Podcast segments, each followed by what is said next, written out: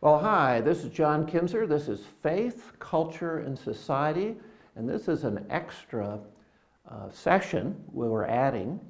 Uh, this is on Benjamin Rush. As you can see, Benjamin Rush lived from 1745 to 1813. He was a friend of George Washington. He was a friend of Thomas Jefferson, very close friend to Jefferson, and extremely close to John Adams. And so he's an interesting character from uh, that time. You know, few people have studied the life of Benjamin Rush, yet he is such a fine example of a Christian who impacted all areas of his life, uh, allowed God to lead him, and he became a blessing to many of his countrymen. He's an example of a scholar and a medical doctor who seriously believe the gospel and that God makes all things new to those who repent and turn to Him in faith. Christian, statesman, medical doctor, we remember him today as a dedicated Christian. Well, Benjamin Rush, known as a great physician uh, there in Philadelphia, Pennsylvania, he signed the Declaration of Independence.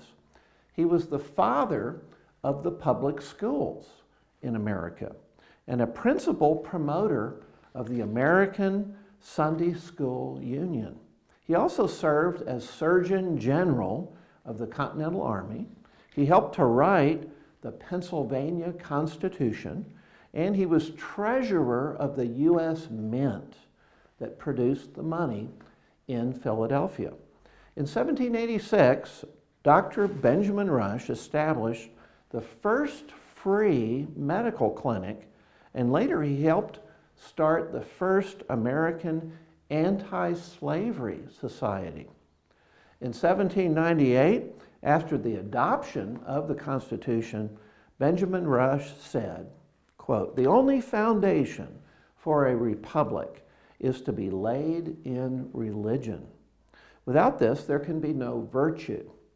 And without virtue, there can be no liberty.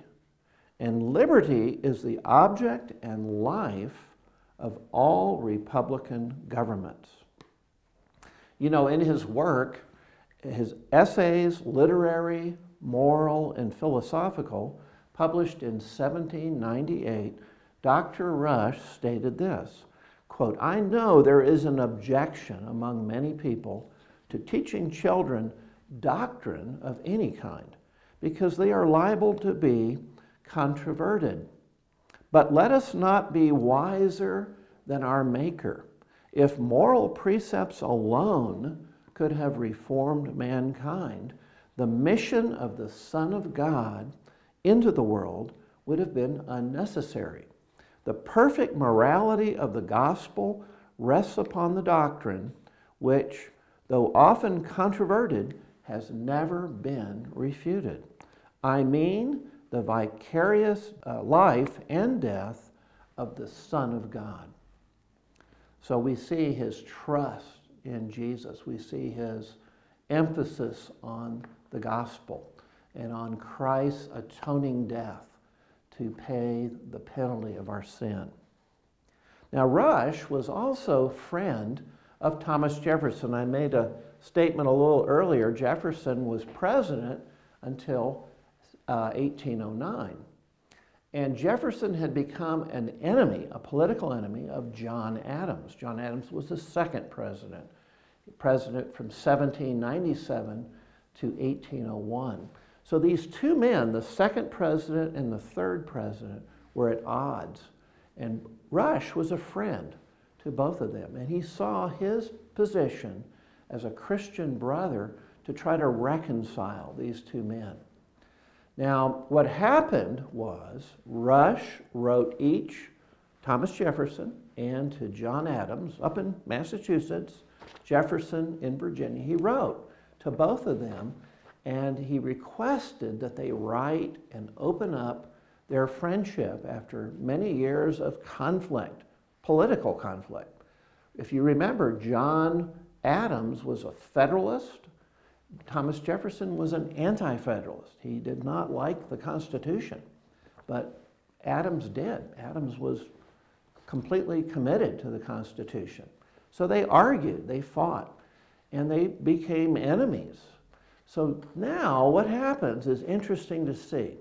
In 1811, just before Rush died, John Adams writes Thomas Jefferson, and they begin a writing back and forth where each one wrote letters totaling over a hundred letters to each other. They became close friends, and they became so close that they were almost uh, they almost thought alike. Now it's interesting also that both John Adams and Thomas Jefferson died on the same day. And it's also interesting that that day was the 50th anniversary of the signing of the Declaration of Independence. They died July 4th, 1826. 50th anniversary. One of them dying in Massachusetts, the other dying in Virginia. So this was a friendship restored. You can read their letters, they're very interesting. Benjamin Rush uh, described himself this way. He says, quote, I have alternately been called an aristocrat and a democrat. I am neither. I am a Christocrat. Dr. Rush wrote to his wife and said, My excellent wife, I must leave you. Now, this is as he's getting close to death. He says, I must leave you, but God will take care of you. By the mystery of thy holy incarnation, by thy, by thy holy nativity, by thy baptism, fasting, and temptation, by thy agony and bloody sweat, by thy cross and passion, by thy precious death and burial, by thy glorious resurrection and ascension, and by the coming of the Holy Ghost, blessed Jesus, wash away all my impurities and receive me into thy everlasting kingdom. Wow. So we see the fingerprints of God in the life of Benjamin Rush. Rush grounded his thinking with biblical ideas and principles. They, these guided every area of his life. I think that the lesson we, we've got to learn from Benjamin Rush is the power of service. Rush made himself available to others. He was available to his nation in so many ways, from serving in an anti slavery society to sign the Declaration of Independence, to promote Sunday school instruction for children. He even helped his friend, as we know, Thomas Jefferson and John Adams reconnect and reconcile. He even helped Jefferson further in 1803 by preparing Meriwether Lewis of the Lewis and Clark expedition to understand plants and medicines and medical skills to protect the expedition as it was led westward all the way to the Pacific. Lewis was the only one who knew medicine, and he had been trained by Benjamin Rush.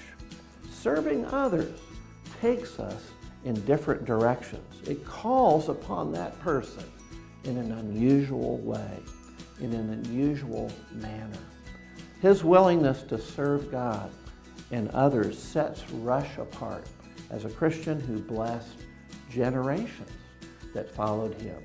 Thanks for joining me for Faith, Culture, and Society.